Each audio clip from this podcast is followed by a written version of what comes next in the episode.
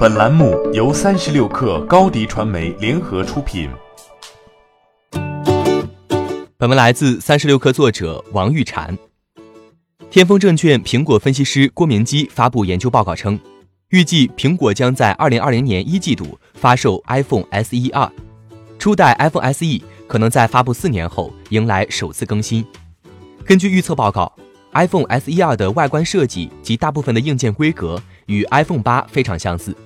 它将采用与 iPhone 十一系列相同的 A 十三芯片，有六十四或一百二十八 GB 两种存储规格，深空灰、白与红三种配色，移除 3D Touch。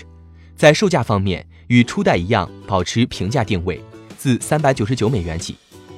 根据这个定位和配置，天风证券预计，iPhone SE 二有望成为继 iPhone 六与六 S 系列共约一点七至两亿使用者的最佳升级选择。为苹果贡献2020年重要的成长驱动。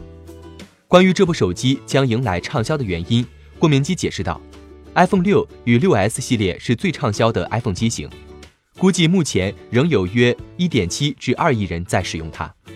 因 iOS 13不支持 iPhone 6系列，故既有的 iPhone 6系列用户有较急迫的换机需求。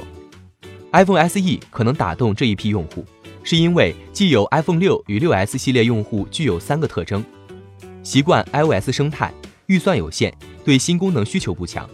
这三个特征使得 iPhone SE 会成为符合他们需求的下一代手机。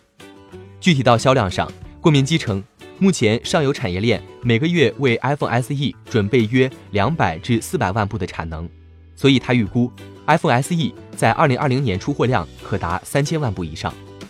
iPhone SE 是苹果公司不多的平价产品之一。初代产品发布于2016年3月，拥有类似 iPhone 5S 的外观，内部硬件使用 iPhone 6S 上所使用的苹果 A9 处理器，以及 iPhone 6加的收发信号组件、各种感应器等外围组件。在市场定位及定价上属于入门级价格，以供应发展中国家潜在客户升级 iPhone 之用，以及取代 iPhone 5S 等小屏幕用户的手机。在二零一八年秋季发布会后，iPhone SE、iPhone 6s 以及 iPhone X 从苹果官网下架。自超高定价的 iPhone XS Max 遭遇销售困境之后，苹果已经开始反思 iPhone 的定价空间。今年我们见到了价格跌回两年前水平的新款 iPhone 十一，它是十二年来苹果第一款比前代产品价格还低的旗舰 iPhone。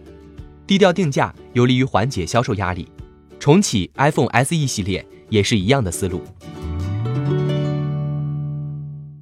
欢迎添加 baby 三十六克 b a b y 三六 k r 加入克星学院，每周一封独家商业内参，终身加入学习社群，聊风口谈创业，和上万课友一起成长进化。高迪传媒，我们制造影响力。商务合作，请关注新浪微博高迪传媒。